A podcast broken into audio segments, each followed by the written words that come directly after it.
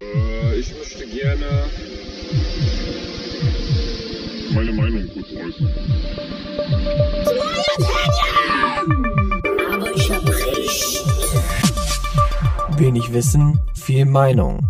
Der Podcast.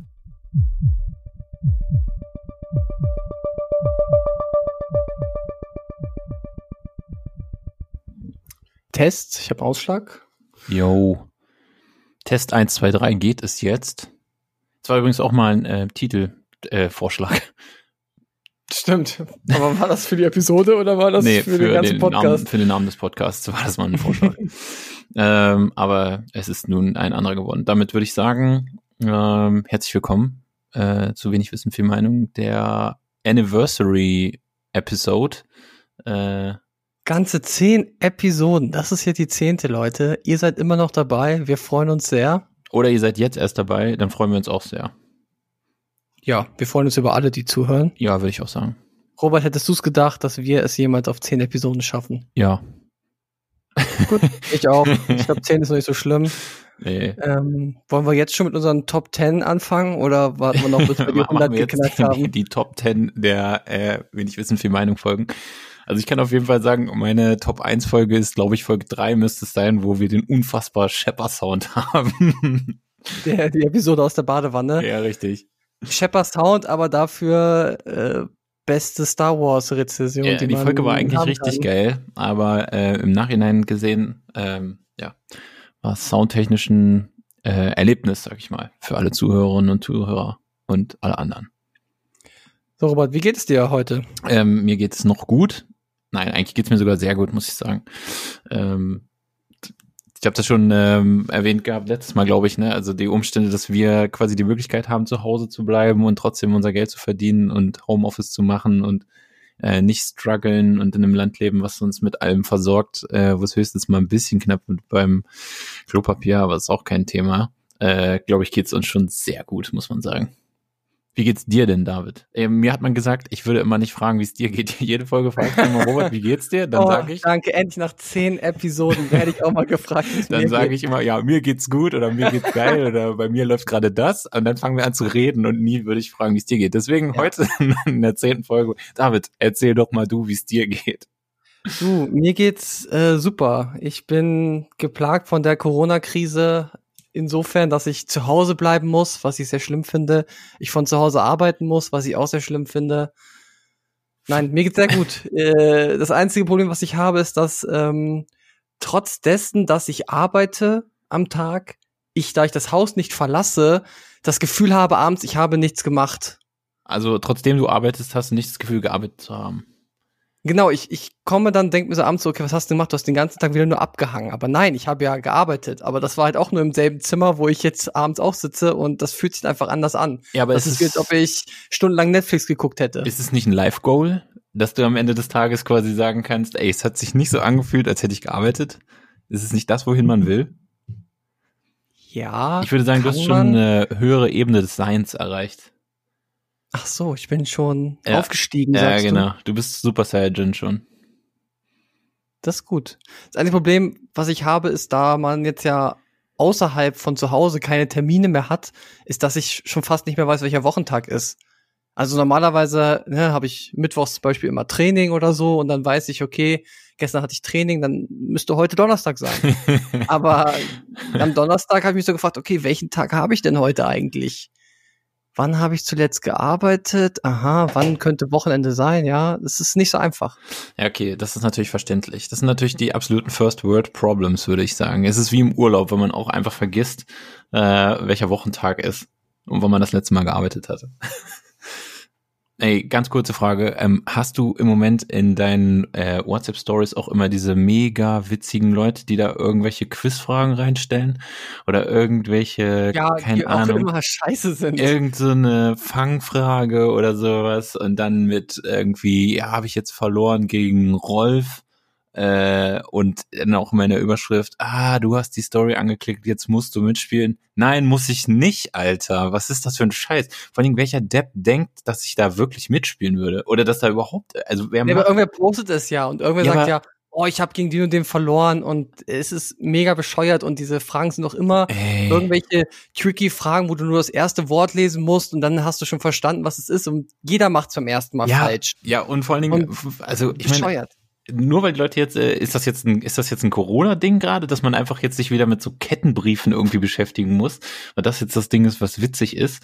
Oder Ja, die Leute haben Langeweile. ja, ey, das gibt's doch nicht, man, macht doch mal irgendwas Vernünftiges, ey, lernt mal ein Instrument oder eine fremde Sprache oder keine Ahnung, oder lest mal wieder ein Buch oder sowas. Sowas Ungeiles, oh mein Gott, alter Schwede. Also ich meine, das kann einem ja egal sein, aber wenn man da einfach mal so rüber guckt, meistens, also ich sag mal so, WhatsApp-Status könnt ihr, wenn ihr ein geiles Lied habt, dann macht ihr da den YouTube-Link rein oder wenn ihr eine geiles Playlist bei Spotify habt, dann macht ihr da den Link dazu rein oder mal ein Foto aus dem Urlaub oder was weiß ich so, da, das, das akzeptiere ich alles. Oder wenn ihr eine Ehrenurkunde bei den Bundesjugendspielen geholt habt, dann könnt ihr die auch da reinballern, meinetwegen. Ähm, Nee, dann müsst ihr die da reinballern. Ja, doch, Wenn auch. ihr eine Ehrenurkunde habt, dann müsst ihr sie da reinballern. ich glaube, es ist sogar verpflichtend, ne? Ich glaube, es steht Ja. sogar in AGBs. Ey, aber so eine dummen Quizfragen oder irgend so eines, oh Gott, ey, das ist ja so, diese witzigen Sachen, die dann da so ge gewollt sind. Alter Schwede, oh Mann. Katastrophe, ey. Aber ich glaube, das ist einfach so. Ich glaube, ich ärgere mich auch nur darüber, weil äh, mich tatsächlich auch diese Corona-Geschichte hier einfach nur noch nervt. Vor allen Dingen, dass es einen jetzt schon nervt, ist eigentlich auch schon bedenklich, wenn man sich überlegt, dass es wahrscheinlich noch äh, Monate so gehen wird und man ist jetzt nach, keine Ahnung, ein paar Wochen schon genervt. Wobei ich sagen muss, ich bin ja nicht vom Corona-Umstand genervt, sondern das sind einfach die Menschen und wie die damit umgehen und dass Deutsche dann einfach immer so peinlich sind und irgendwas abkulten wollen und so eine Aktion wie, keine Ahnung, um 19 Uhr stellen wir uns alle auf den Balkon und klatschen für die Leute, die da jetzt arbeiten für uns, wo ich mir auch so denke, oh Gott, ey, das ist das so. hilft denen mega. das finden wir alle super. Total, echt. Wirklich. Also gratis Mut, weißt du? Also dann so sich irgendwo hinstellen und sagen, ja, ähm, das ist ganz toll, was die machen. Wo alle sagen, ja, sehe ich auch so. Und jetzt? Ja, nee, da, also das musste jetzt mal gesagt werden. Oh Gott. Das ist so cringe und das geht mir einfach übelst auf die Eier. Warum können die Leute nicht einfach mal, keine Ahnung, dann fahr halt hin zum, äh, zum Krankenhaus mit einem 50-Euro-Schein und sagst, hier ist für die Kaffeekasse, alle holen sich nachher Nee, darfst du ja nicht mehr. Wieso darf ich Du das sollst nicht? ja zu Hause bleiben. Ja, klar, aber wenn ich auf dem Fahrrad ganz alleine hinfahre, äh, wenn ich in der Stadt lebe, dann äh, ne, gebe ich einfach einen 50-Euro-Schein und frage, wo ist hier die Kaffeekasse? Dann tust du das da rein und sagst, so, alle holen sich nachher mal ein Eis hier äh, aus der Abteilung, was weiß ich. Oder am besten auch nicht, um sich nicht anzustecken oder so. Keine Nee, Ahnung. einer holt für alle ein Wenn Eis. das alles vorbei ist, holt ihr euch alle ein Bier oder so. Und das geht auf mich. So, darüber freuen sich vielleicht die Leute. Oder wenn man denen persönlich das irgendwie mitteilt. Aber wenn ich mich ja um 19 Uhr auf meinen Balkon stelle und klatsche, wie irgend so ein Hammerkranker, also, das ist ja nur noch peinlich. Naja, gut. Aber vielleicht ist es auch meine persönliche Allmann-Haltung dazu. Vielleicht bist du auch einfach nicht in der, im richtigen Feeling dafür. Ja, vielleicht bin ich wirklich nicht im Feeling. Du bist nicht dafür. dankbar genug, um zu klatschen, Robert. Wahrscheinlich bin ich nicht dankbar genug. Ich denke auch, das ist, äh, ja, ich habe es wahrscheinlich einfach noch nicht gecheckt. Ey, ohne Scheiß, diese ganzen ähm, Corona-Vorsichtsmaßnahmen, die haben jetzt auch schon so geile Maße angenommen, dass es sich schon ins Gegenteil verkehrt. Spielplätze und diese Geschichten und sowas, die sind ja inzwischen alles abgesperrt. Ich weiß nicht, ist es bei euch auch so? So bei uns sind da ich überall habe so nicht über die abgesperrt sind, aber so ist Flatterband. ziemlich leer. von der Stadt oder ich weiß nicht, ob die Polizei das macht, da so rotes Flatterband rum mit so Zetteln, wo dann drauf steht, hier dieser Spielplatz ist gesperrt, ne, dass Mhm. die Kinder da nicht mehr so spielen. Und äh, letztens war ich joggen hier im Wald und da ist auch so eine Wiese und da auf dieser Wiese ist das geilste Item, was es gibt für Kinder, äh, was dafür gedacht ist, dass man Spaß hat, aber es einem jeden Spaß nimmt. Und es hält sich, äh, es geht sich um Folgendes: Fußballtore ohne Netze. Das ist das Geilste. Fußballtore ohne Mhm. Netze oder wo nicht mal so ein Gitterkäfig dahinter ist. Und du bolzt einfach richtig schön drauf, willst ein Tor schießen, der Ball hämmert durch, fliegt nur noch 200, 300 Meter irgendwo in die Wicken und du musst erstmal hinterher rennen, den Ball holen. Also wo wirklich einem jeder Spaß genommen wird an, an einer eigentlich spaßigen Sache. Und jetzt pass auf, wegen Corona ist das Geilste, haben die angefangen, diese Fußballtore mit so Flatterband abzuschweren. Also so diese Pfosten so zu umwickeln, sodass das ganze Tor mit diesem Flatterband abgewickelt ist, aber auch zwischen den Pfosten. Das heißt, sie haben versucht, es unbrauchbar zu machen, wo aber kein Netz war, sind jetzt diese Flatterwand, das ist, also die heißt, die haben jetzt erst es dazu geschaffen, dass man das Tor benutzen kann und da drauf bolzen kann. Also, das ist halt wieder so richtig geil. Anstatt dafür zu sorgen, dass es, also sie hätten einfach nur nichts machen müssen und niemand hätte da gespielt, weil auch noch nie vorher jemand da gespielt hat. Aber jetzt haben sie durch dieses absperrbare Netz geschaffen, wo man jetzt sagen könnte, hey, jetzt kann man da endlich mal Fußball spielen. Oh Gott, ey. Ah, ich bin gespannt. Bald wird alles abgesperrt. Dann werden Nebenstraßen abgesperrt. Ich habe letztens bin ich bei mir durch die Straße gegangen und habe mich gewundert, warum die Leute jetzt auf einmal auf der Straße stehen, so zwei Meter voneinander entfernt. Die haben vor irgendeinem Gemeindehaus gestanden. Da war wahrscheinlich irgendeine Wahl oder irgendwas. Und die standen halt 50 Meter nach draußen. Alle zwei Meter stand so ein Pärchen an Leute.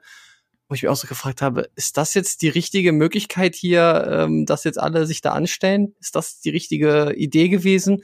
Oder hätte man einfach sagen müssen, Leute, ihr könnt online abstimmen oder Das, äh, keine Ahnung, was die machen Das mussten. geht in Deutschland einfach nicht. Das geht überall. Das kannst du wahrscheinlich, äh, keine Ahnung, in Tansania kannst du wahrscheinlich online abstimmen, aber in Deutschland leider nicht. Meine Schade. Einschätzung. Hast du für dich schon neue Hobbys gefunden in der Zeit oder brauchst du das gar nicht? Äh, ich weiß nicht. Also, ich glaube, ein neues Hobby kann man noch nicht sagen. Ich beschäftige mich nach wie vor massiv mit Computerspielen und Netflix. ich bin äh, bei The Office ganz gut weitergekommen. Da habe ich mich äh, gut vorgearbeitet. Ich habe die Staffel ja immer noch von dir. Und Ja. ähm, bin mit der dritten Staffel durch und ich muss sagen, das war auf jeden Fall die beste Staffel bis jetzt. Die war wirklich, ich habe so gelacht. Das war schon sehr gut. Wirklich richtig gut. Also ja, dritte Staffel ist Peak, der aber auch noch auf die vierte und fünfte so rübergeht. Also das bleibt erstmal so Ja, gut. ja, also vierte habe ich jetzt irgendwann flacht angefangen. es dann wieder ab. Und ähm, ja, ich bin auch mal gespannt, wie es weitergeht. Aber dritte Staffel war schon wirklich so comedy-mäßig, äh, wirklich ein richtig gutes Highlight. Und ähm, ja, da mache ich auch so täglich so meine ja 13 Stunden Bildschirmzeit voll, sage ich mal. Plus Arbeit oder ohne Arbeit? Nee, inklusive Homeoffice, ja, ist klar. Ähm, ja, also ich habe für mich den Tiger King entdeckt. Wer es noch nicht gesehen hat, schaut es euch an. Sehr interessante Dokumentation. Du hast du da jetzt schon reingeguckt, Robert? Ich habe es noch nicht gesehen. Nee. Um, äh, um was geht es? Kannst du so ganz kurz? Ja, also es geht ähm, darum, um einen eine Person, der sich selber Tiger King nennt, der in den USA einen eigenen privaten Zoo geführt hat. Und zwar mit Tigern und anderen Lebewesen. Und da geht so die es geht die ganze Zeit darum, um diese Gruppe an Menschen, die halt sich zu Hause Tiger halten und eigene Zoos aufbauen und was die so für Probleme untereinander haben, was die für Probleme mit den Umweltschützern haben, mit den Tierschützern haben. Und ähm, irgendwann geht's dann da auch noch um Mord etc. Und es ist einfach super interessant, sich diese Serie anzugucken, diese Rednecks sich anzugucken, was für die ein normales Leben ist, wie weit weg das von dem Leben in Deutschland auch ist und wie weit es weg ist von diesem Corona-Leben, was wir jetzt auch gerade haben. Es ist nur ein Traum. Klingt auf Ich jeden empfehle das jedem, sich das anzugucken. Fall mega weird. Äh, ist das Tiger äh, King bei Netflix. ist das alt oder ist das quasi ihr, nee, aus der Jetztzeit? ist aktuell. Okay. Ist aktuell. Ja, okay, klingt auf jeden Fall äh, abgefahren. Würde ich mal sagen. Also wer so die normalen Social Media Kanäle von irgendwelchen Influencern verfolgt, da geht das gerade momentan auch richtig hoch. Okay. Ja, das ich hab, halt gefühlt guckt das momentan jeder. ja gut, dann werde ich wahrscheinlich auch mal reinschauen. Hört sich auf jeden Fall ganz gut an. Gut, das waren die Tipps. Robert, wollen wir gleich äh, zur Sache kommen? Ich würde sagen, wir kommen zur Sache. Gut. Und zwar, da jetzt ja alle zu Hause abhängen und nicht mehr rauskommen, haben wir uns für unser Rubriken Rumble dieses Mal überlegt, wir holen uns jemanden, der uns was von der weiten Welt erzählen kann. Ja. Und zwar haben wir uns Poppe eingeladen, der über seine Weltreise spricht, die er jetzt vor kurzem erstmal beendet hat aufgrund der Krise. Und ähm, wir haben einen langen Talk mit ihm gemacht. Wir werden das jetzt in zwei Episoden aufteilen. Ihr bekommt jetzt gleich den ersten Part. Schon mal im Vornherein kann ich sagen, ihr könnt ihm bei Instagram folgen. Unter Wein im Rucksack findet ihr ihn da. Und da hat er mit seiner Freundin zusammen Bilder hochgeladen von der Reise. Am besten geht ihr jetzt gleich auf Instagram drauf, guckt euch das Profil an und während wir den Talk machen, könnt ihr euch schön die Bilder dazu angucken. Ja, genau. Oder alternativ, wenn ihr am Computer sitzt, mal Google Maps dazu aufmachen und so ein bisschen äh, die Orte und Länder nachverfolgen, über die er da spricht. Das äh, habe ich auf jeden Fall während des Podcasts gemacht, weil es war ganz, Fall ganz cool. ja, mir hat das auch geholfen, Ja. währenddessen auf der Karte zu gucken. Ja. Ist sehr interessant. Ja, den Talk dazu ähm, hört ihr jetzt hier gleich im Anschluss im Rubriken Rumble mit der heutigen Rubrik Gast. Also Gast, der, der von einer Weltreise erzählt. Und, Nee, wir äh, lassen es bei Gast, ne? ja, Der Gast. okay, wir lassen es bei Gast. Er ist einfach okay. nur Gast. Und Die wenn wir Rubrik, irgendwann mal wieder einen Gast haben, dann ist es wieder Gast. die, ja, ja finde ich gut. Okay, dabei bleiben wir. Die Rubrik heute ist Gast ähm, und der Gast heißt Poppe und der Talk mit ihm über seine Weltreise geht jetzt gleich los. Rumble de la Rubrik. So, liebe Zuhörer Und Zuhörerinnen. Und Leute, die sich sagen, nee, das musst du machen. Nein, ja, und äh, Zuhörerinnen oder auch alle anderen Personen, die sich keinem der beiden Geschlechter zuordnen, weil die können ja genauso gut unseren Podcast hören und die sollen sich hier einfach genauso mit angesprochen fühlen wie jeder Mensch auf der Welt, auf der Erde, im All, ob er auf dem Mars ist, im Mond oder auf dem Weg dorthin oder im Geburtskanal, wenn man jetzt als werdende Mutter zum Beispiel die Kopfhörer so an den schwangeren Bauch hält, um auch dem Kind schon mal so ein paar, ja, paar Erden-Vibes mitzugeben, äh, kurz vor Entbindung. Auch die möchten wir herzlich begrüßen. Ähm, guten Tag. Genau, und mit uns hier dabei haben wir eine Person, die sich äh, Poppe nennt. Und ich weiß aber nicht, wie er sich selber darstellen möchte. Vielleicht kann er das mal selber machen. Hallo zusammen, ich bin der Poppe. Genau. Das ist sehr schön. Wie würdest du dich äh, identifizieren? Äh, ich weiß gar nicht, ob ich das soweit äh, hier kundtun darf, ob das Nee, muss erlaubt ist. Äh, DS, Äh, DSGVO hast du nicht unterschrieben. Ja, genau, genau, ich habe noch nichts unterschrieben hierbei und ich würde sagen, ich würde mich als vermutlich männliches Geschlecht zuordnen, äh, was intergalaktisch unterwegs ist. Perfekt. Ja. Das ist richtig Das gut. ist gut. Äh, vielleicht sollten wir am Anfang nochmal sagen, dass es ähm, die, äh, der Name dieses, dieser Rubriken Rumble ist einfach Gast. Genau. Also, So können wir diese Rubrik auch öfter mal wiederholen. Äh, wir haben jetzt einen Gast. Poppe ist unser Gast. Und ähm, ja, wir haben eben schon wahrscheinlich gesagt, äh, warum wir Poppe hier dabei haben. Er hat eine, sagst du, ist es eine Weltreise oder ist das mehr so eine äh, Halbweltreise, Mm. Asienreise gewesen? Ich würde sagen, es war eine Weltreise, äh, die unterwegs jetzt abgebrochen werden musste. Ähm, könnte ich schon so nennen, weil schon eine Menge bei rumkam, aber leider nicht ganz zu Ende geführt wurde. ab, ab, ab wann spricht man von Weltreise? Jetzt äh, du als Experte, ab, ab wie viel, ab wie viel Prozent, sage ich mal, wie viele Länder, wo, wo sagt man, ist die Grenze? Das kann jeder für sich entscheiden. Für manche ist schon eine Weltreise nach Österreich zu fahren oder nach Bayern meinetwegen. Äh, ich bin jetzt einfach mal um wirklich fast die halbe Welt habe ich es geschafft, soweit Ja. gefahren und ich denke schon, dass es eine Weltreise sein kann, wovon ich spreche. Das ist gut, da würde ich auch zustimmen. Das kannst du so entscheiden. Da würde ich jetzt nicht äh, mein Veto einwerfen. Ja, also ich äh, behalte mir das noch vor. Also ich werde dann am Ende entscheiden, ob ich Du würdest dir jetzt mal die Storys anhören. gut. Erstmal gucken, was Ähm, jetzt da rumkommt. Poppe, dann erzähl doch mal, ähm, wann hast du denn gestartet mit deiner Weltreise? Gestartet sind wir Mitte November letzten Jahres und waren jetzt insgesamt viereinhalb Monate unterwegs.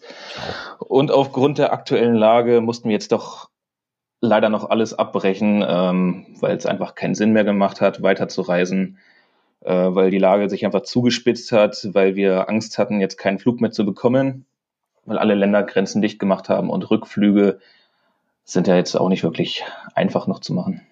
Wie lang äh, war es ursprünglich geplant oder wie lange wolltet ihr noch unterwegs sein? acht Monate insgesamt oder siebeneinhalb knapp. Sprich, drei Monate sind jetzt auf der Strecke geblieben und ja, mal gucken, wie wir die nachholen werden. Eventuell, wenn wir Glück haben, ist wenigstens das Reisen innerhalb Deutschlands wieder mit drin. Aber ich habe schon einen Haken für mich hintergemacht, dass man generell aus Deutschland ausreisen kann oder Flüge in alle Welt nehmen kann. Okay, ich würde sagen, dass ähm, da sprechen wir noch mal am Schluss drüber, wie du jetzt weiter planst, so dein Leben etc. äh, fangen wir mal ganz vorne an und einmal äh, wie wie du, also wie du und deine Lebensabschnittsgefährtin, so nennt man das ja heutzutage. Bin jetzt hier nicht Oder- so lustig, aber hast du recht. Lebens, nee, aber eigentlich Lebensgefährtin. Bei Lebensabschnittsgefährtin hört sich für mich so an, so, okay, das haben wir jetzt für die nächsten fünf Jahre geplant. Äh, das können wir dann auch wieder abbrechen. Man soll ja aufhören, wenn es am schönsten ist. Ne? genau. Wie seid ihr dazu gekommen, äh, das zu machen?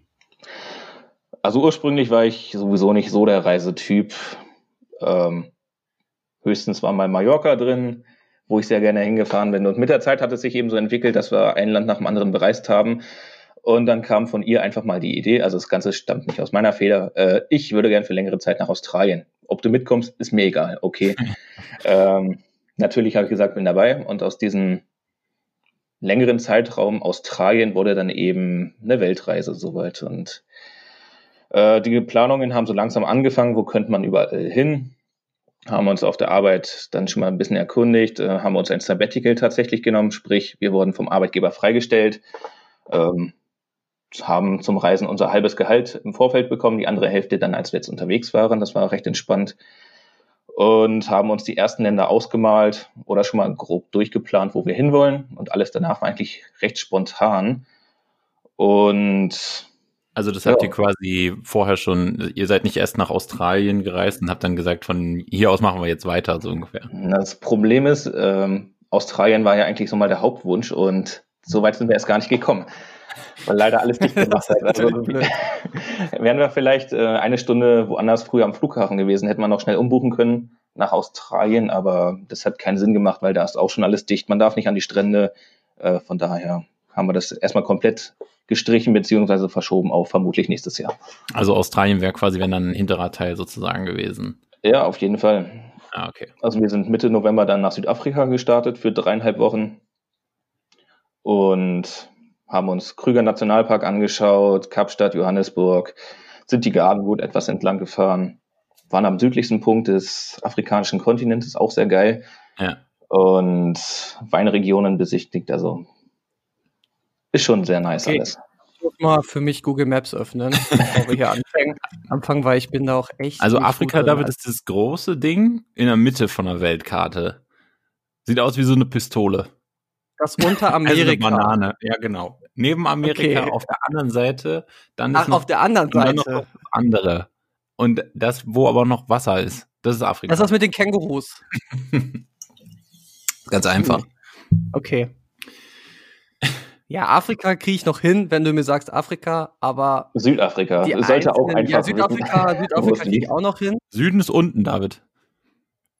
Ja, aber Robert, du weißt ja, wie unsere Aufnahme gerade ist. Du bist hier auf dem Kopf, also ja. ich komme gar nicht mehr mit klar. It's not ähm, a bug, it's a feature. Okay, also ihr habt, sorry, ihr habt Südafrika angefangen?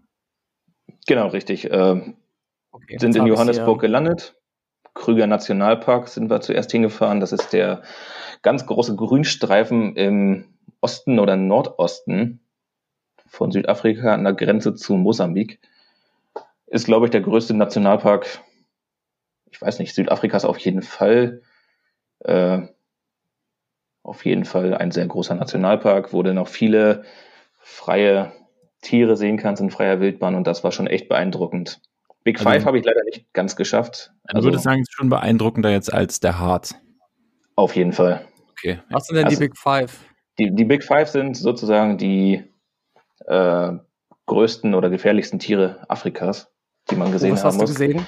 Ähm, dazu zählen, ich musste mal alle, alle zusammenkriegen, Elefant, Wasserbüffel, Zebra, Siehst du, da fängt schon an, Leopard oder Gepard. Ich komme da immer durcheinander, welcher welcher ist. Und Löwe?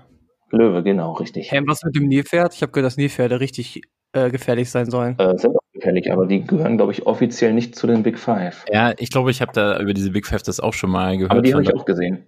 Die Afrika bereist haben und das ist irgendwie so ganz weirde Zusammenstellung. Also so Löwe und Elefant ist ja klar, aber da sind dann auch Tiere bei, wo man denkt, okay, finde ich jetzt ist nicht für, ist für mich persönlich nicht so big. Andere werden. Also ich sag's mal so, du musst es ja mal so zählen: Ein Löwe oder 100 Erdmännchen. Ja, genau, und was, dann was ist, äh, ist, halt immer die Frage, was ist stärker? wie der gute alte Kampf mit wie viel Fünfjährige könnte ich noch besiegen, ne? Genau. Also, immer, und in, muss immer so in jeder dritten Wave kommt noch ein Achtjähriger. also ich muss auch sagen, dass ja Löwen unheimlich interessant sind, oh. aber wenn die einfach tagsüber in der Savanne unterm Baum rumpimmeln, schlafen, wirklich die das Genital hängen lassen dir entgegen, dann ist das auch nicht so ganz interessant. Ist ein nice to see, aber Elefanten finde ich da in riesigen Herden, die alles auseinandernehmen, schon viel interessanter. Ja, Elefanten finde ich auch eigentlich cooler. Aber ihr habt alles nur aus der Ferne gesehen, ist nicht irgendwie so ein krasses Touri-Ding gemacht, von wegen, hier haben wir einen Löwen, der an beiden Pfoten und äh, hinter Tatzen auch noch festgebunden ist, damit man den streicheln kann oder sowas. Äh, das natürlich nicht, nee. Also Nee, gut. ja, einen Tag sind wir mit einem Safari-Jeep tatsächlich mit so einer gebuchten Tour um morgens um fünf, glaube ich, aufgebrochen in den Park hinein, weil früh morgens hast du einfach noch die größten Chancen, die meisten Tiere zu sehen, weil es noch nicht so unglaublich heiß ist. Und hat natürlich eine Privattour durch Na klar. Zufall. weil kein anderer mit im Auto saß, ansonsten wäre es dreimal so teuer gewesen, also echt entspannt gewesen.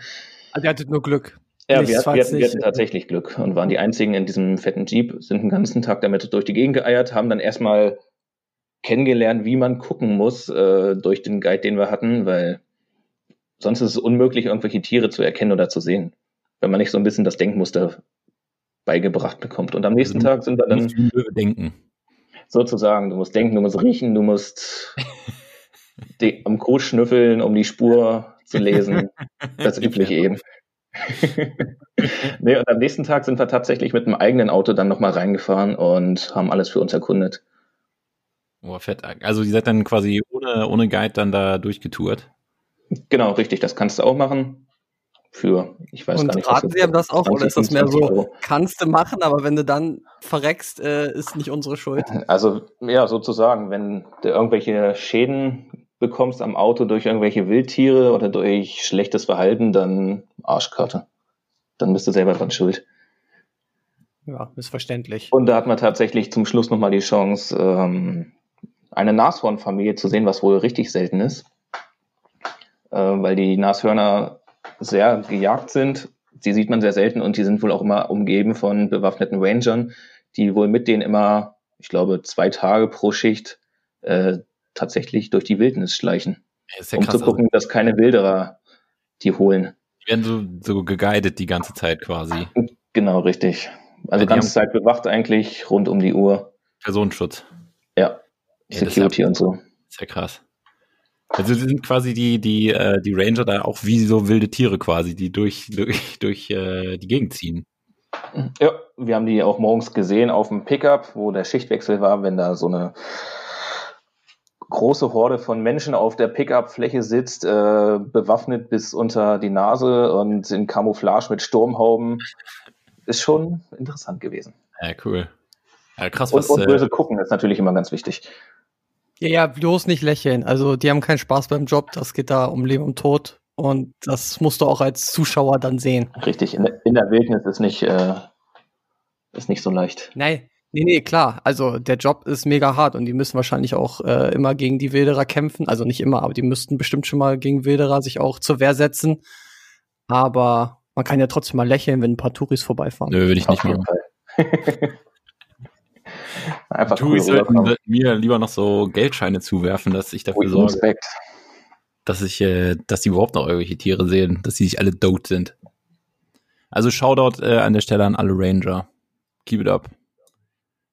Ihr seid fast so wichtig wie Krankenschwestern im Moment. äh, Okay, also wie lange wart ihr in Südafrika? Gut dreieinhalb Wochen.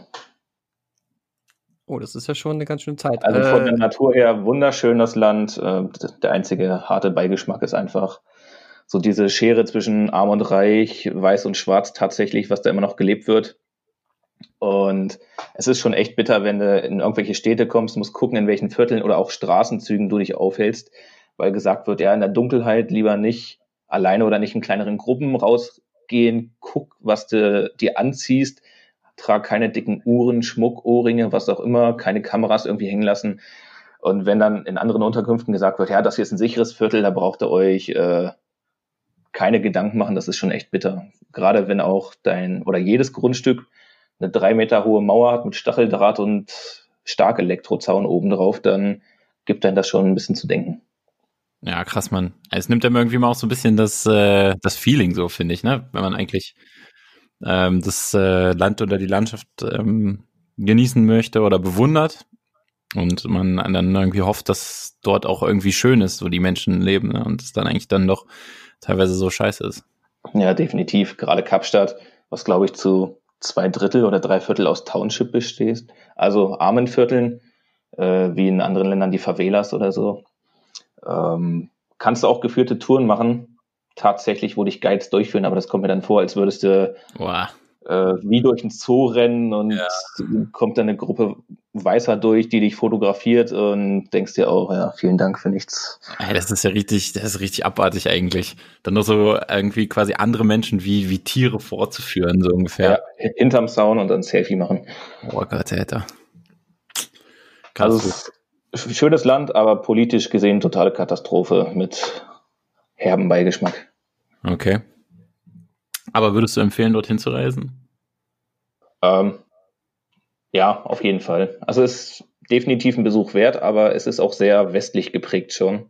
Also kommt mir vor wie eine Mischung aus den United States, Niederlande und Deutschland meinetwegen. Okay. Weil alle irgendwo ihren Einfluss hatten in Südafrika und das merkt man an den Namen noch, an den Leuten, also sprich wie Städte benannt sind, an den Kulturen, an dem Essen, was da angeboten wird. Das ist teilweise ganz verrückt. Manchmal denkst du, du bist in den Niederlanden unterwegs. Also hast du da auch viele äh, deutschsprachige Leute dann da? Ja, auf jeden Fall. Okay. Ja, ich weiß noch, wir hatten früher in der Schule, war auch mal die Aussage, jetzt kommt äh, für zwei Monate ein Südafrikaner zu uns in die Klasse. Und dann habe ich halt damals äh, natürlich eine Person erwartet, die dunkelhäutig ist und war dann so ein bisschen erstaunt, dass dann da äh, jemand halt kam, der halt weiß war. Du und dein Schubladendenken. Hey, wie alt warst du denn da? Was weiß ich? Elf, So, zwölf? ich dachte, du kommst 19, 17 und 20. denkst, Nein. Afrikaner, die sind doch alle schwarz. ich musste mich danach dann erst informieren. Nee, ist Okay, tatsächlich so, aber auch von jedem Geschäft oder Laden gefühlt, ähm, der Manager oder Besitzer ist immer weiß und hat dann eine Horde von schwarzer Angestellten. Haupt, Hauptsache, jeder hat irgendwie einen Job, der scheiße bezahlt ist oder auch drei Jobs. Und dann hast du mal schnell im Restaurant, wo wir so die einzigen Besucher waren, wo im Service, glaube ich, zehn Leute gestanden haben, hinter dem Tresen nochmal drei und in der Küche, glaube ich, fünf. Und alle starren dich die ganze Zeit beim Essen an. Und dann kommt der weiße Manager um die Ecke und dann denkst du dir, ja, komische Welt hier.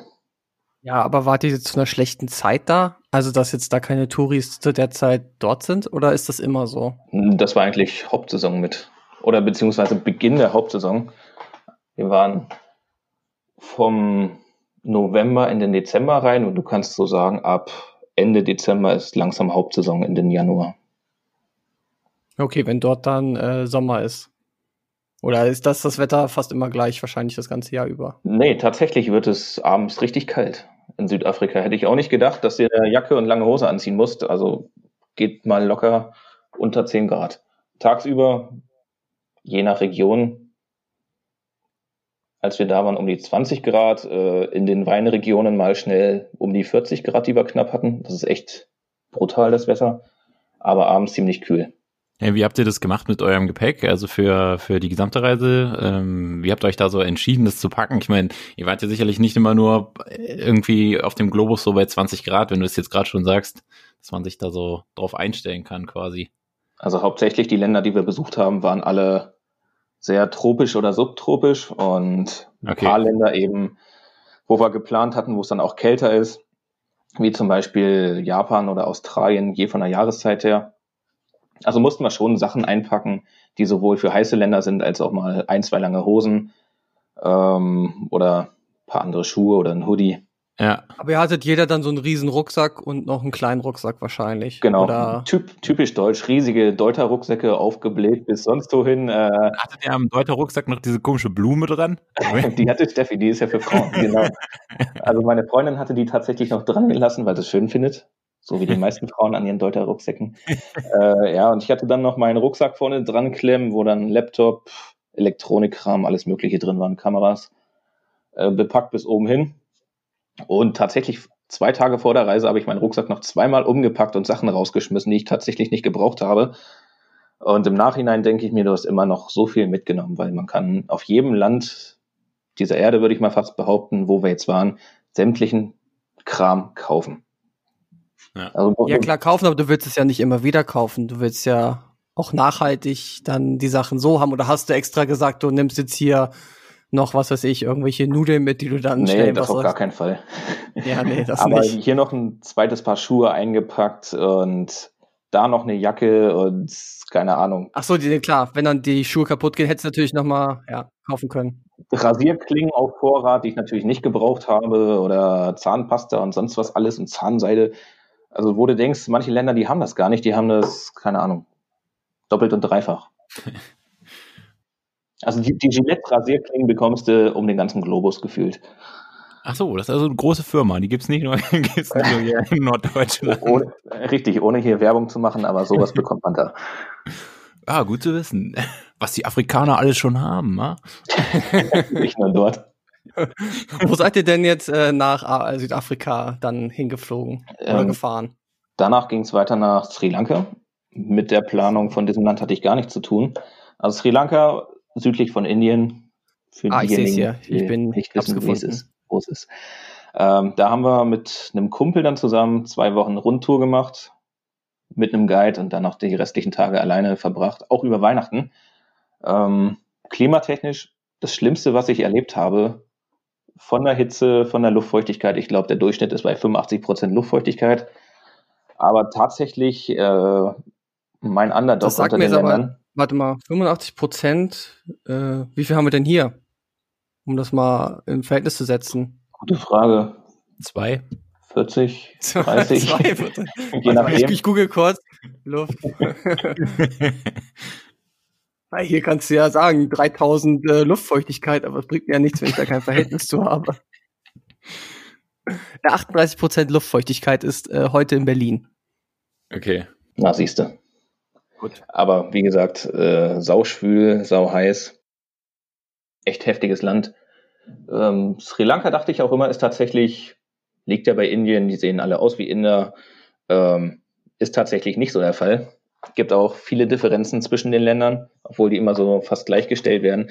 Und ist auch tatsächlich mein Underdog unter den Ländern. Äh, sprich, wo ich am wenigsten erwartet habe und am meisten bereichert wurde tatsächlich. Ja, das äh, würde mich jetzt auch interessieren, weil ich hatte dieses Jahr eigentlich auch vor, noch einen Urlaub zu machen. Das ist jetzt wahrscheinlich auch erstmal auf Eis. Ja, Äh, richtig. Sri Lanka war auf jeden Fall auch ein äh, potenzielles Ziel. Definitiv. Also vor gut einem Jahr zu Ostern waren ja diese Anschläge in Sri Lanka, wo, weiß nicht, sich Leute in Kirchen oder Vorkirchen in die Luft gejagt haben. Und danach ist der Tourismus erstmal komplett weggebrochen. Ja. Ähm, wir waren dort unterwegs, haben kaum Touristen gesehen. Der war erst langsam wieder am, am Anlaufen. Und von daher war dementsprechend wenig los. Die Preise waren viel günstiger. Also zum einen ist es tatsächlich ein günstiges Land. Die Leute sind unheimlich nett. Guckt man die nur an, äh, kommt ein Lächeln einfach nur zurück, weil die sich freuen, dich zu sehen, quatschen dich immer an, äh, woher du bist, wie es dir geht, versuchen immer so ein bisschen Smalltalk zu machen. Wie läuft's da mit dem Englisch? Die Ist das, sprechen eigentlich Sprechen die gut Englisch? Ja, die sprechen gut Englisch. Natürlich mit äh, lustigen Akzent oder Dialekt in dem Sinne. Aber Ja. man kann die gut verstehen und sprechen auch viel Englisch. Und das Essen ist unheimlich lecker. Also was komplett anderes von dem, was ich bisher erlebt habe. Alles frisch, essen auch gerne scharf, ähm, haben die verrücktesten Sachen. Und kulturell definitiv eins der Länder, was bei mir ganz oben auf der Liste steht. Das hört sich gut an. Ich glaube, naja, vielleicht dann 2021. Mal schauen, äh, falls die Also Welt noch ich- steht.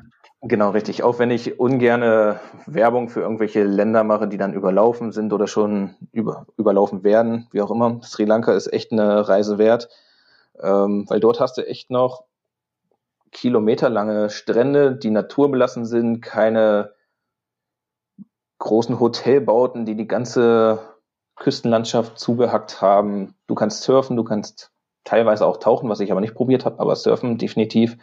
Und freilebende Elefanten hast du auch noch, Nationalparks, Teeberge, also einiges. Äh, wie ist das? Also das ist dann schon mehr so definitiv. ein Natururlaub, den du da machen würdest. Was heißt Natururlaub? Gibt's ja, ja, Was da ist gibt's ja große Städte zum Beispiel. Naja, es gibt ja auch Urlaub. Wenn du jetzt nach New York fährst, ist es kein Natururlaub. Verstehst du? wo ist Also, kein es Natururlaub? halt, in New York zum Beispiel. Ja, wieso Das ist, ist das, New York liegt nicht in der Natur oder was? Was ist denn Natur? Also es ist doch draußen oder was? Ne, nein, halt, dass du äh, weg von der Zivilisation irgendwo an einem schönen Strand bist und nicht jetzt in der Großstadt. Ach, Darum da, geht's also mir. ich meine, weg von der Zivilisation, das kannst du doch äh, da auch nicht sagen. Das ist auch Zivilisation. Also anders zivilisiert.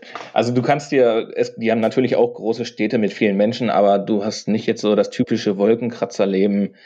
Ähm, weiß nicht, U-Bahnen wirst du da auch vermissen.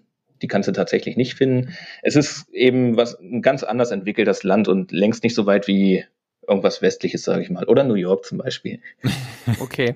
Ähm, überall Also, am Ende äh, die Motorradfahrer oder die Leute in ihren kleinen Tuk-Tuks, was das Fortbewegungsmittel Nummer eins, glaube ich, ist, für eine schmale Mark, äh, ist auf jeden Fall eine Reise wert und mu- muss man sich anschauen. Hat man so echt noch nicht gesehen. Also ich habe jetzt viele Länder gesehen, wo Tuk-Tuks oder Motorräder gefahren werden, aber so einen verrückten Verkehr wie dort gab es selten.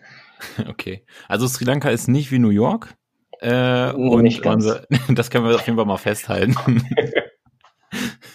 Hast eine Headline für Ich habe die äh, Luftfeuchtigkeit in New York jetzt noch nicht geguckt. Das kann ich nochmal vergleichen, wenn ihr wollt. ja, guck da noch mal eben mal rein. Nee, und die Corona-Werte nicht vergessen. Oh Leute, hier Luftfeuchtigkeit New York 80 Prozent. Ja, weil es da gerade regnet oder so. Das könnte sein. Okay, also New York ist doch wie Sri Lanka. ja, Ja, New New York, York. ist wie Sri Lanka. Egal. Gut, das hier ist der Aufklärungspodcast, Leute. Ihr wisst Bescheid. Okay, wo ging's danach hin? Äh, weiter nach Singapur.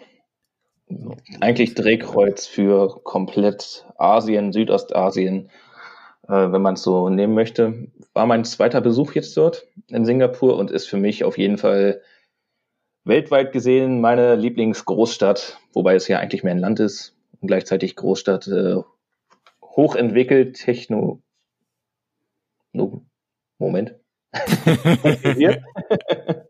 Ich weiß, was du meinst. Einfach kann sich jedes Land eine Scheibe von abschneiden. Also die sind Deutschland locker 15 Jahre voraus. Ich glaube, das reicht nicht. Ähm, ich, vor drei Jahren war ich auch in Singapur und ähm, ich glaube, ich habe den gleichen Eindruck wie du. Also das äh, hat mich damals schon so fasziniert und beeindruckt, wie man ähm, eine Stadt oder ein Land, Stadtland, wie auch immer man das nennen möchte, quasi komplett geplant hat einfach. Also da ist nichts einfach irgendwie gewachsen und man hat gesagt, ah, hm, ja, so ist es jetzt einfach, ne? Sondern es ist einfach komplett durchstrukturiert und ähm, überlegt und mit Hintergedanken, wie man bestimmte Häuser oder Viertel gestaltet oder, keine Ahnung, für jedes Haus, was die bauen, werden 40 Bäume in der Stadt sozusagen gepflanzt. Ja, die ist echt begrünt, die, äh, die Stadt. Die haben alles bepflanzt, begrünt. Äh, an Häusern wachsen da die Pflanzen runter und auch zu Recht äh, die sauberste Stadt oder das sauberste Land der Welt. Da kriegst du auch richtig harte Strafen, wenn du Kaugummis mit einführst oder äh, mehr als, lass mich überlegen, ich glaube 17 Zigaretten, die du mitnehmen darfst. Also da rotzt niemand auf die Straße, da klebt nirgendwo ein Kaugummi. Leute sind all, echt alle, ja, nicht zivilisiert, aber diszipliniert auf jeden Fall. Das nicht, aber äh, sie sind sauber, ja. Ja, bleibt sauber. Also echt eine krasse Stadt und kulturell sehr durchwachsen, sage ich mal. Äh, großer chinesischer Einfluss auch durch die Chinatowns und indisches Viertel findest du auch. Auf jeden Fall echt heftig. Äh, hast du das damals auch so mitbekommen? Ähm, ich weiß nicht, ob das stimmt, aber ich meine, das irgendwie gelesen zu haben, dass die quasi so durch die Regierung für die Wohnviertel so vorgegebene Quoten haben. Also das heißt, in einem Viertel dürfen, also das ist ja ein multikulturelles Land, ne, wo Chinesen, Inder, alle Mhm, möglichen, genau. ähm, auch andere asiatische Minderheiten, aber auch westliche äh, ähm, Kulturen zusammenleben und dass die quasi in den Wohnvierteln sozusagen Quoten vorgegeben haben. Das heißt, äh, in einem Bereich oder in einem Block, sag ich mal, dürfen nur so und so viele äh, Chinesen, Inder, Amerikaner oder was, andere Zivilisationen, sodass sie quasi die Leute zwingen, sich äh, zu vermischen sozusagen. Also das Ach so, die wollten nicht, dass sich so Viertel genau, bilden. genau, genau. Das ist, was auch ziemlich klug ist. Ja, genau. Also die Ja. haben quasi äh, das regulativ vorgegeben, ähm, dass sich die Menschen quasi ja vermischen sozusagen und miteinander leben und dass es jetzt nicht eine Kultur oder oder eine Sprache sozusagen äh, abspaltet von den anderen oder abschottet. Also, höre, höre ich jetzt an dieser Stelle tatsächlich zum ersten Mal. Kann aber sehr gut sein, würde ich mir auch vorstellen, dass es dort sowas gibt als äh, Vorgabe. Wir haben nur eine Freundin aus Singapur vor, beim letzten Mal kennengelernt, die uns da durchgeguidet hat. Und sie meinte nur, es gibt auch gewisse Quoten, wie lange man eigentlich zu Hause wohnen muss, bevor man Anrecht auf eine eigene Wohnung hat, weil der Wohnraum echt knapp ist. Und ich glaube, das lag irgendwie bei 33 oder 34 Jahren, wo du dann theoretisch erstmal deine eigene Bude ziehen Ach, kannst. Ähm, also so lange wohnst du auf engstem Raum mit Mutti und Vati zusammen und ja, ja wirst glücklich oder auch nicht. Abgefahren. Ja, ich glaube, es hat äh, dann teilweise wirklich so ähm, ja, äh, positive Effekte. Andererseits ist es natürlich irgendwie auch ziemlich äh, diktatorisch so ein bisschen geprägt. Das spürt man dann halt nicht so sehr, weil es keine so Diktatur ist, wo ständig äh, Leute zu irgendwas, ähm, sag ich mal, öffentlich hingerichtet werden oder so. Aber halt durch diese Regulierung oder ich glaube auch zum Beispiel auf dem Index der Pressefreiheit ist äh, Singapur, glaube ich, auch irgendwie ganz am untersten Rand, also kurz vor Nordkorea oder so. Ähm, also es ist quasi, ja, wie so eine positive Diktatur oder sowas, ne? Schon, schon abgefahren. Scheint auf jeden Fall alles richtig gemacht zu haben. ja, also. Von der Stadtentwicklung zumindest her. Ja, ist halt. Äh also, solange es den Touris so vorkommt, dann ist, haben sie es ja schon richtig gemacht. Ja, also, also ich habe jetzt irgendwie nicht erlebt, dass tatsächlich die Leute sich unterdrückt fühlen, ähm, total schlecht gelaunt sind. Ganz im Gegenteil. Also für mich eine lebenswerte Stadt oder ein lebenswertes Land. Also ich meine, wenn du jetzt nach Nordkorea kommst, äh, kannst du keinem verkaufen, dass es da super läuft. Das kriegen sie nicht hin. Dass, hm. Wenn es da gut läuft, dann ist doch schön. Wird schwierig, dir diese Meinung zu unterbreiten, dass es dort so schön ist, aber bin ich leider noch nicht hingekommen. Willst du da mal hin? Ah, ich denke erstmal Südkorea und dann ja. vielleicht mal kurz über die Mauer schauen. Ja, ja ich habe auch schon mal überlegt, ob es ähm, also ich meine, grundsätzlich ist es natürlich eigentlich scheiße, dass man so ein Land nicht unterstützen sollte, so Nordkorea. Aber es ist schon spannend eigentlich, also sich das mal anzuschauen. Ja, aber das Problem ist aber, Nordkorea kriegst du ja nur deren Show dann geliefert. Ja, ja. Also du kriegst ja nicht, du kannst ja nicht selber als Touri da langlaufen. Ja, aber allein das wird, allein das, das wird mich ja schon interessieren. Weißt du? Also einfach das so mal zu überleben, wie so wirklich diese Propagandamaschine dann da, also dass dich dann Leute halt führen und sagen, ja, also hier ist alles gut und es gibt immer genug zu essen für alle und hier ist ein Supermarkt, können Sie mal reingucken, hier ist so, es gibt alles, ne? Ja, und dann sagst du, was denn da hinten? Ja, nee, da hinten, da, da gehen wir nicht hin, das ist nicht interessant. Ja, genau dann sind da genau die Leute, denen es schlecht geht. Das sind dann diese Pappwände, die vor dir aufgestellt wurden und dann im Nachhinein umkippen, wenn ein Windstoß kommt. Ja, ey, habt ihr mal den Film The Interview gesehen? Ja, genau, da muss ich auch gerade dran denken. Das ist auch so, ja, da ist es ja quasi genau das, das, das Ding. Ja, okay. Ähm, wo ging es nach Singapur hin? Wo seid ihr dann hingereist? Dann ging es weiter nach Malaysia, ist ja direkt angrenzend. Sind dort die Westküste hochgefahren, über Malakka, Kuala Lumpur, die Hauptstadt, mhm. ähm, Penang bzw. Georgetown und nach Langkawi. Langkawi ist eine Insel, die gehört eigentlich schon fast zu Thailand von der Lage her, ist aber noch Malaysia tatsächlich. Ist auch mein zweiter Besuch dort gewesen. Beim letzten Mal war ich an der Ostküste, diesmal die Westküste. Ähm, war an sich nicht schlecht, aber die Ostküste finde ich definitiv besser. Äh, wie muss ich mir das generell vorstellen? Ihr reist ja jetzt hin und habt dann dort ein Hotel. Wie lange seid ihr immer an einem Ort geblieben? Ganz unterschiedlich. Also manchmal tatsächlich nur eine Nacht, wenn wir eine Durchreise geplant haben. Meistens aber schon, damit Sinn macht, weiß nicht, drei Tage beziehungsweise drei Nächte, manchmal nur zwei. Und haben uns auch quer durch Südostasien eigentlich fast nur mit dem Bus bewegt oder mit dem Zug. Also wir haben das Fliegen echt vermeidet, weil es teurer ist und weil man durchs Busfahren oder durchs Fahren mit dem Zug nochmal echt mehr sieht. Die Leute mehr kennenlernt in dem Sinne. Und die Busse sind echt genial in Malaysia. Das ist top organisiert. Du hast nicht so einen, ich sag mal, räudigen Flixbus wie in Deutschland, der immer zu spät kommt, sondern die sind top pünktlich. Du hast riesige Sitze, die wie so gemütliche Sessel sind mit Fußteil, was du nach oben stellen kannst. Aber dafür auf, glaube ich, fünf Grad runterklimatisiert, was dich echt. Also du brauchst eine Decke, ja. ja das ist schon eine Decke, ein Schal oder irgendwie was Langes zum zwischenzeitlichen Anziehen. Also sitze ich da auch besser drin als bei Ryanair äh, in der Economy Class. Etwas besser. Das ist sozusagen äh, First Class von Ryanair. Und äh, kannst du Malaysia vergleichen mit, ähm, mit zum Beispiel Sri Lanka? Ist das ähnlich? Gibt's da? Ähm, nee, Parallel. nicht wirklich. Also ist komplett anders, da gerade auch Malaysia eigentlich streng muslimisch ist. Mhm. Musste ich beim ersten Mal auch erstmal gucken, weil hatte ich überhaupt nicht auf dem Schirm, dass der Islam, sage ich mal, dort in der Ecke auch verbreitet ist.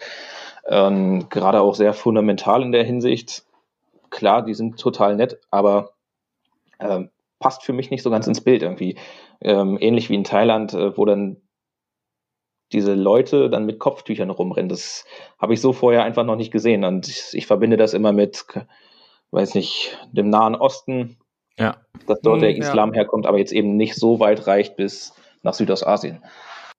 Aber es sind schon komplett unterschiedliche Kulturen. Klar werden manchmal in früherer Geschichte die Händler oder so dorthin gekommen sein, wo vielleicht was hängen geblieben ist. Aber insgesamt ähm, kann man das so nicht vergleichen. Da kann man dann Malaysia eher mit Thailand vergleichen, schon so ein bisschen von den Menschen her, teilweise von den Religionen, weil der Süd, Süden oder Südwesten ist auch noch muslimisch geprägt von Thailand und der Rest dann eher Richtung Buddhismus. Ja, ja, also ich, äh, ich stelle es mir auch dann doch äh, sehr unterschiedlich vor, die ganzen, ähm, also alleine die Inseln in Indonesien unterscheiden sich ja dann teilweise schon voneinander, ne? Also du kannst ja nicht Ja, äh, auf jeden Fall. in anderen indonesischen Inseln vergleichen oder sowas, ne? Äh, ist ja immer nur diese typische Allmann-Denke, wenn man sagt, ja, das sind ja alles Chinesen da hinten, Alles Schlitzaugen, sehen alle gleich aus. alle gleich und äh, ja, alle sind gelb und so irgend so eine Scheiße. Ja, das dachte ich mir ehrlich gesagt früher auch immer, äh, bis ich tatsächlich die Erfahrung gemacht habe. Und man kann, oder ich würde sagen, ich kann inzwischen ganz gut unterscheiden, aus welcher Region die circa kommen. Also sind nicht alle Gelbhabe und haben Schlitzaugen, ähm, sondern tatsächlich, die unterscheiden sich wie eh und je.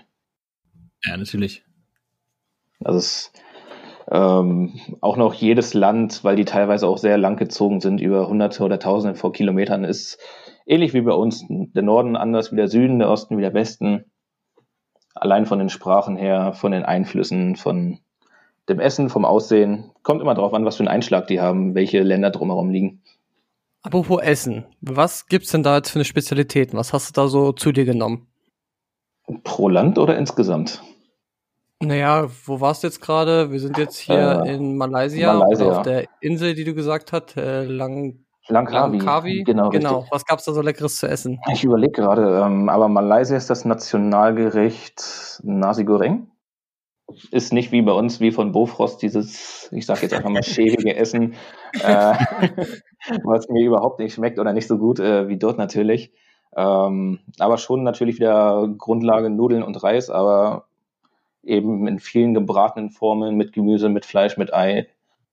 Also ich habe auch immer so die Erfahrung gemacht, dass äh, diese in Anführungszeichen ähm, ja klassischen Gerichte der Länder in den Ländern immer komplett anders schmecken als hier. Also du Ja. könntest hier auch in, in ein Restaurant gehen, weiß ich nicht, äh, sagen wir mal griechisch oder sowas. Also wenn du hier griechisch essen gehst, dann schmeckt es ja nicht wie griechisches Essen in Griechenland oder ne? Ja, das beste Beispiel ist alleine die Pizza in Deutschland, Ja. die nicht viel mit der italienischen Pizza zu tun hat.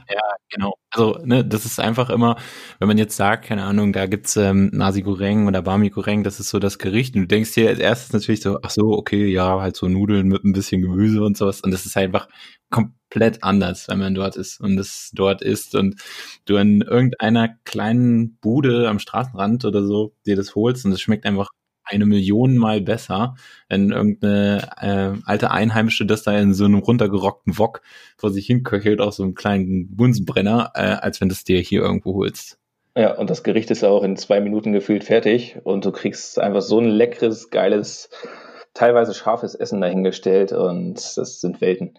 Also das ist für mich so der, einer der besten Punkte anhand dieser Reise, erstmal zu sehen, was kriegst du auf dem Teller, was kriegst du für Essen, wie sind zum einen die Sitten, sage ich mal, beim Essen ähm, und was kriegst du serviert.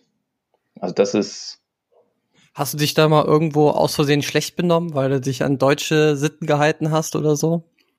Hm, Es war, ja, was heißt deutsche Sitten? Eher europäische Sitten, könnte man sagen. Dass zum Beispiel in Sri Lanka war es, wir von unserem Guide eingeladen wurden nach Hause, was schon eine große Ehre ist, was auch nicht tatsächlich häufig vorkommt, zur Familie. Und wir haben dann mit Fingern gegessen.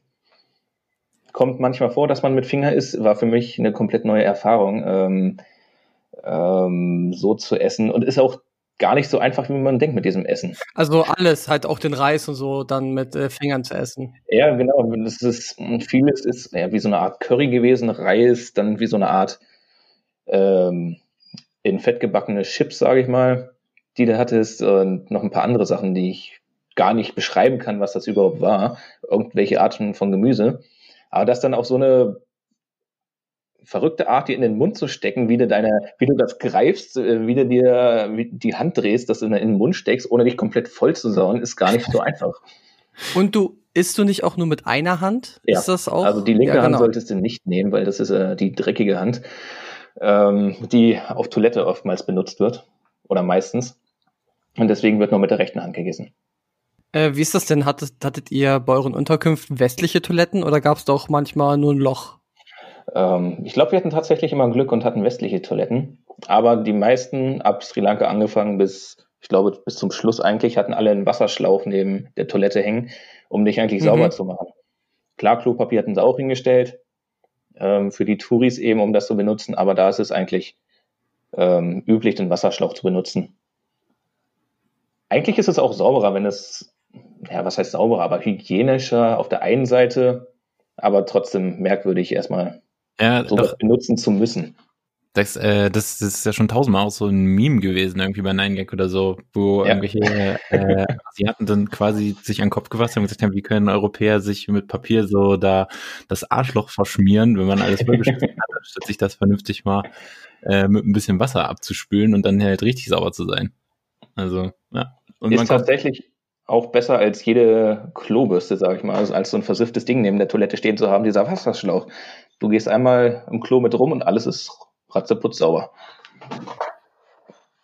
Ähm, ihr beide wart ja auch in Japan. Also in Japan gibt's doch auch diese, ja, da muss man mal drüber sprechen. Da gibt's doch auch diese Toiletten, die halt äh, innen eingebaut dann gleich Ja. äh, so einen Sprühkopf haben. Ist für mich eines der größten Erlebnisse, die mich positiv beeinflusst haben auf dieser Reise. Tatsächlich. Ich habe auch gestern erst wieder äh, geschaut, was so ein Toilettensitz kostet und wo man den bekommt. Weil du sitzt wirklich auf Toilette oder setzt dich hin. Auf diesem riesen Robo-Klo-Deckel, keine Ahnung, klappst das Ding hoch.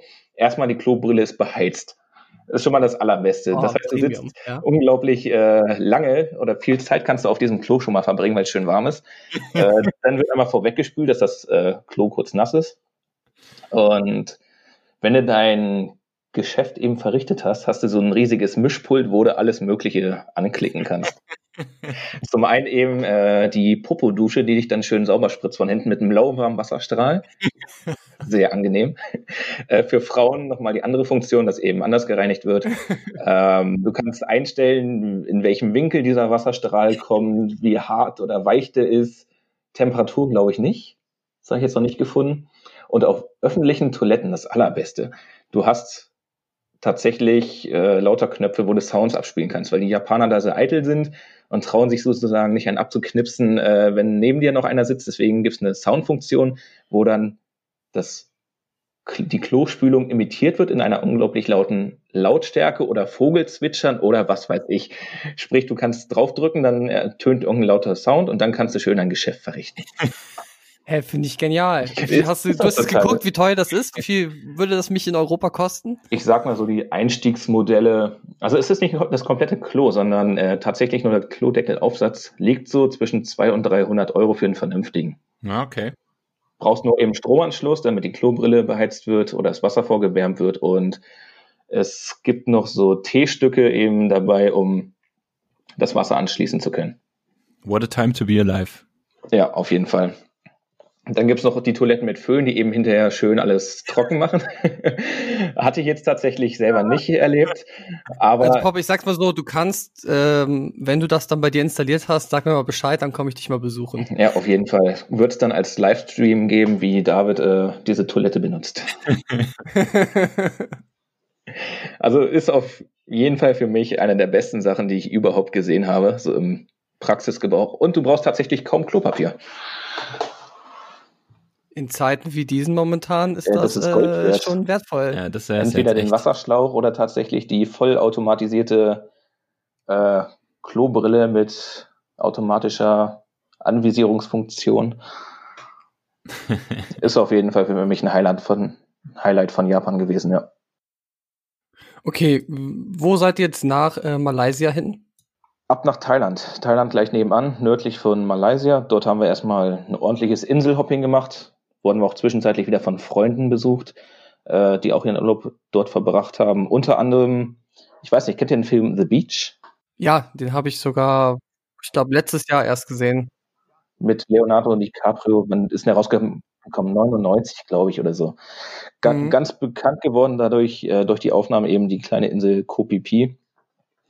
Ähm, wunderschöne Insel eigentlich, aber dort sieht man mal wieder, was der Massentourismus anrichten kann. Also wie die Natur komplett zunichte gemacht wird, hunderte von Touribooten im Hafen liegen, oder eher gesagt am Strand, wie die ganze Insel zugebaut wird, äh, was für ein Partytourismus aufgezogen wird und das ist echt schlimm.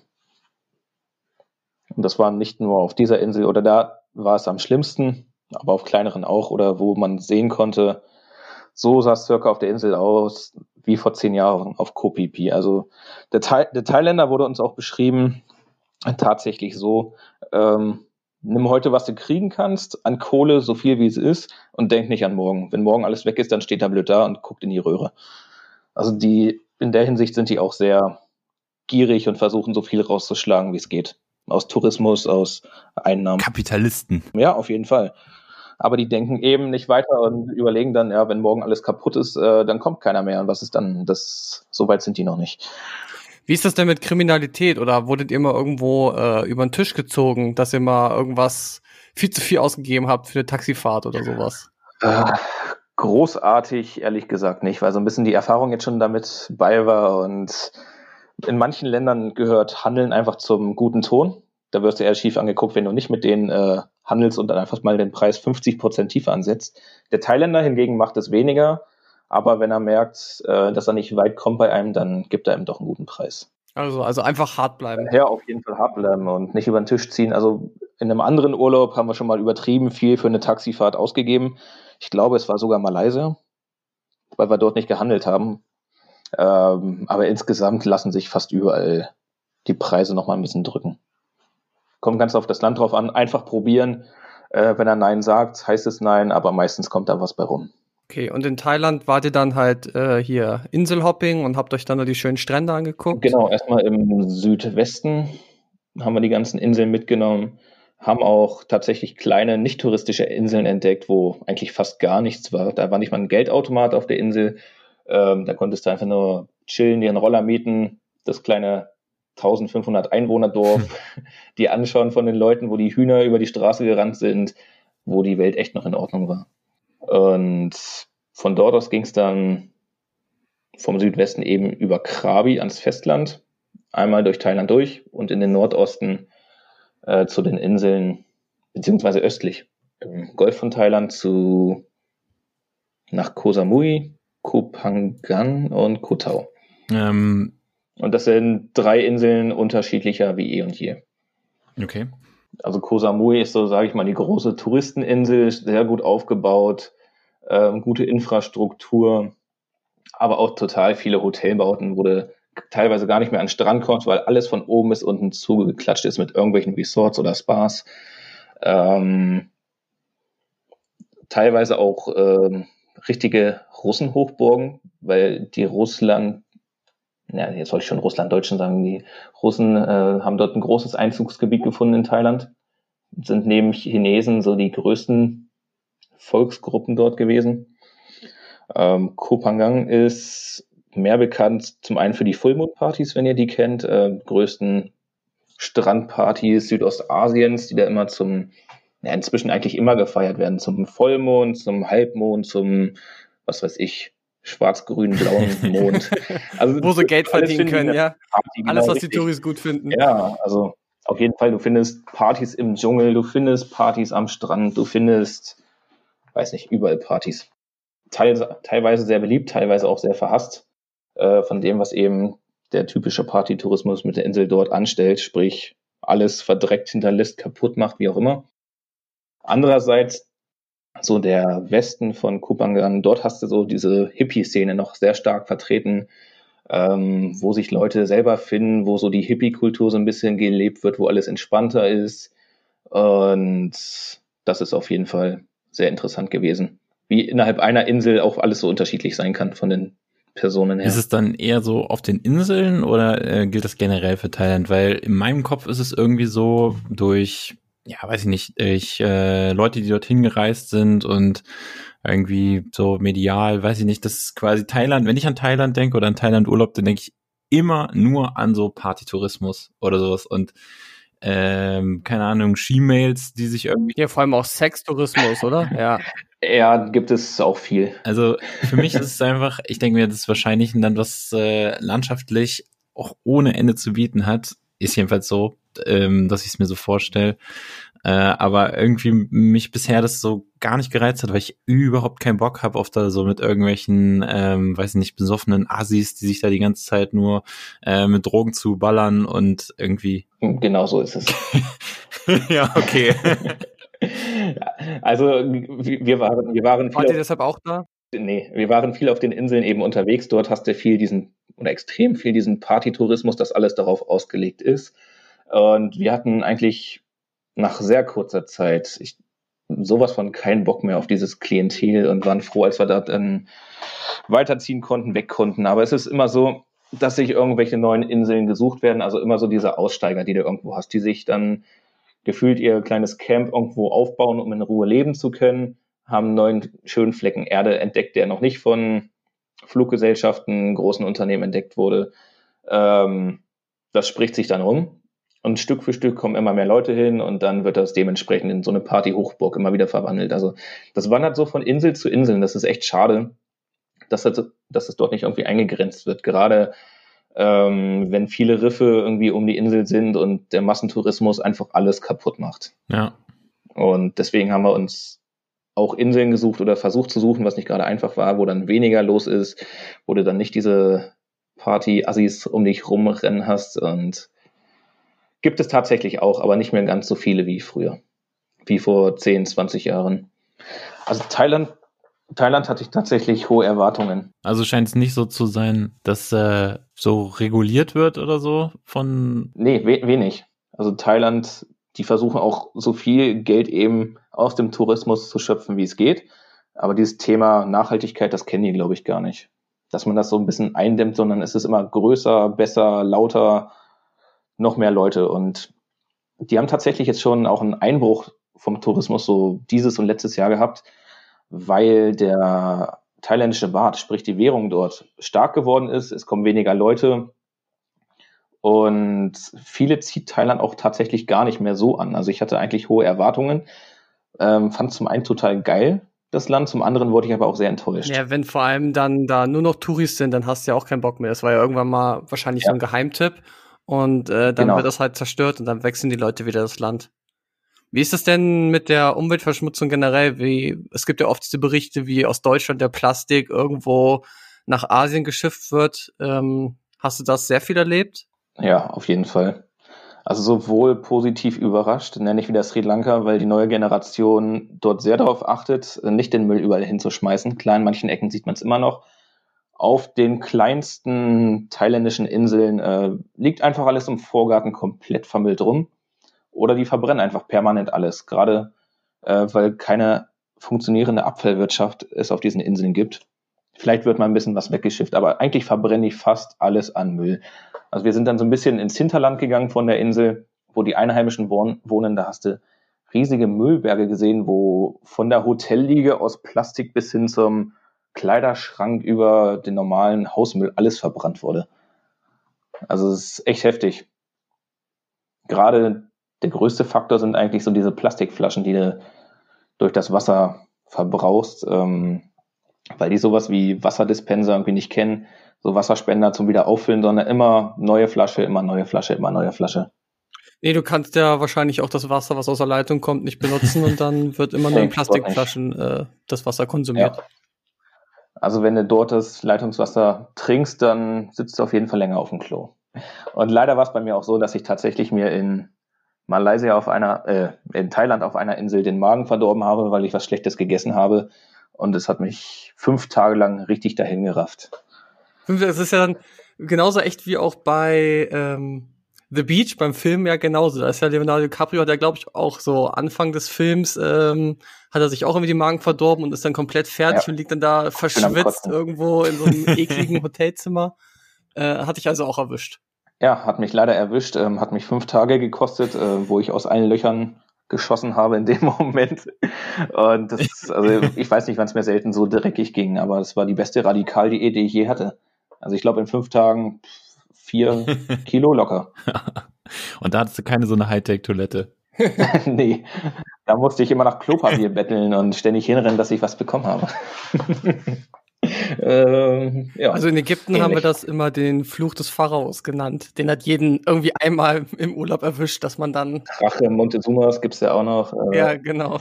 Und du hast aber tatsächlich die Klopapierrollen einzeln verpackt in Plastik bekommen, weil da wird Okay. nicht wie bei uns eine große Packung auf einmal gekauft, sondern die nehmen meistens alle den Wasserschlauch und dann hast du immer so eine kleine einlagige Rolle Klopapier in Plastik verpackt bekommen. Ja, es macht aber auch keinen Spaß, wenn du den ganzen Tag auf dem Pott sitzt. Nein, nein, macht es nicht.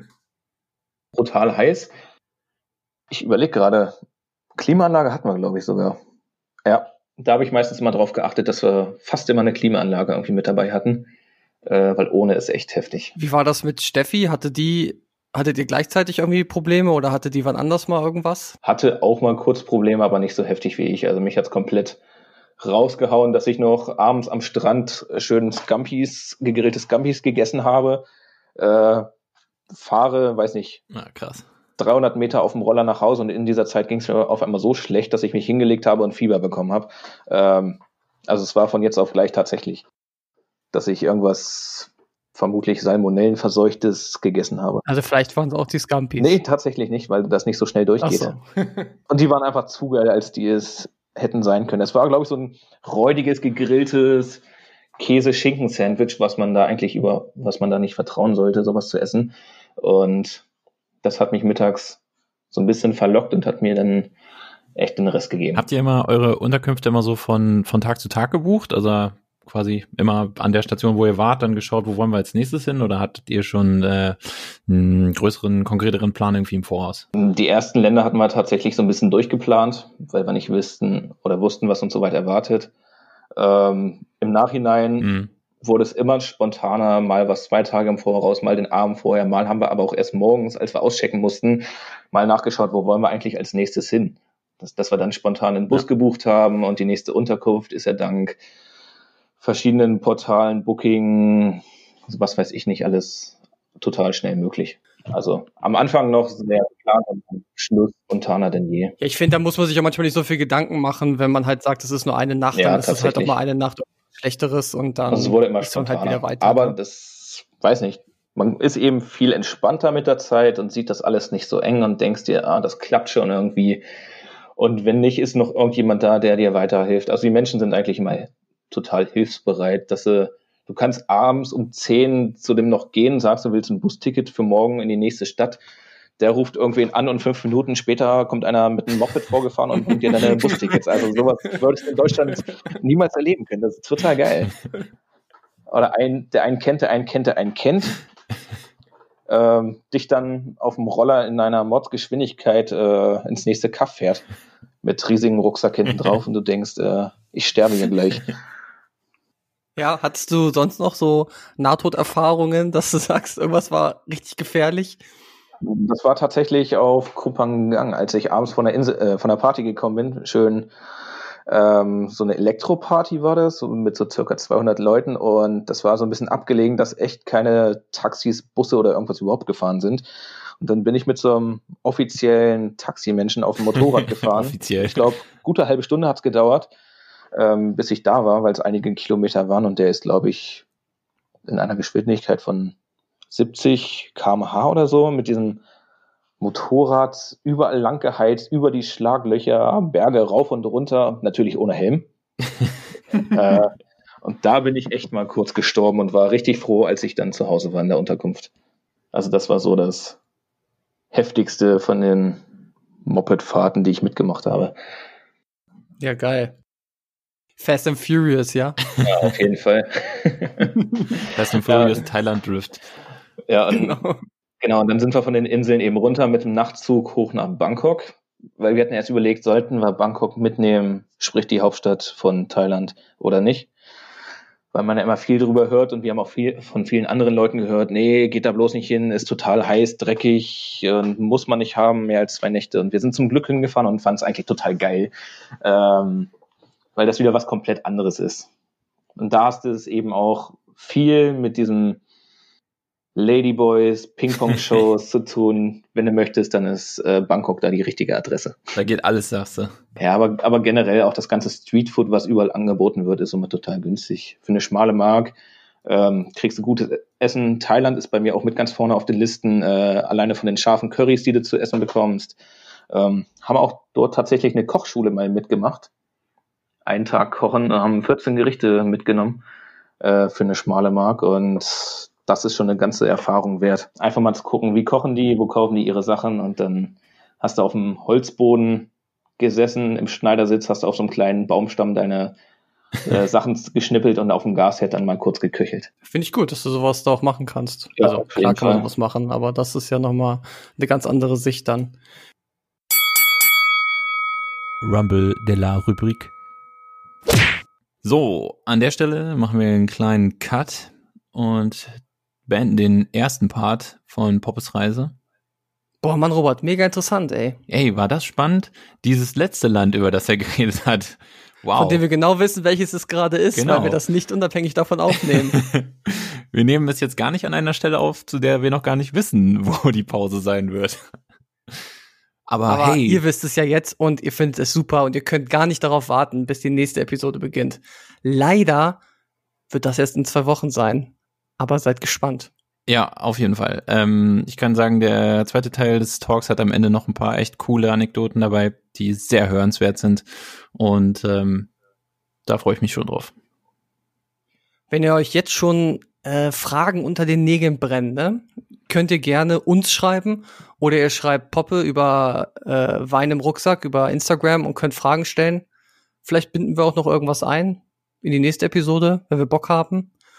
Und sonst würde ich sagen, Leute, bleibt safe, bleibt zu Hause.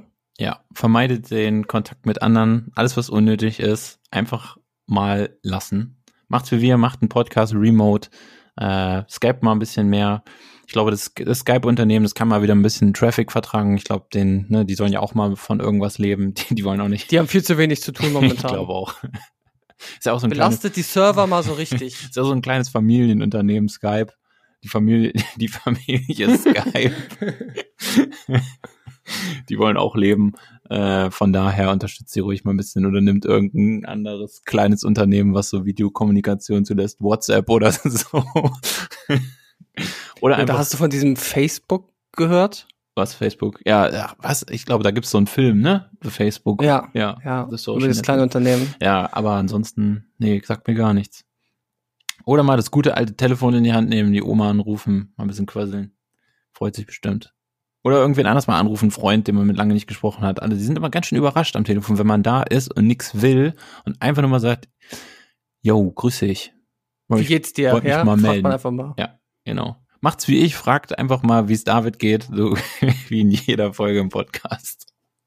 Ich freue mich da sehr drüber. Genau. Okay, Leute, dann freut euch schon auf die nächste Episode. In zwei Wochen ist es soweit. Wir werden dann berichten, wie es uns in der Krise weiterhin geht. Neueste Empfehlungen für euch raushauen und äh, lasst bis dahin die Haare wehen. Yo, peace out, wir sind draußen. Beziehungsweise drin. Wir bleiben drin. Wir genau, bleiben wir sind nicht draußen. wir bleiben drin, aber der Podcast ist jetzt beendet. Ciao. Ciao. Mm-hmm.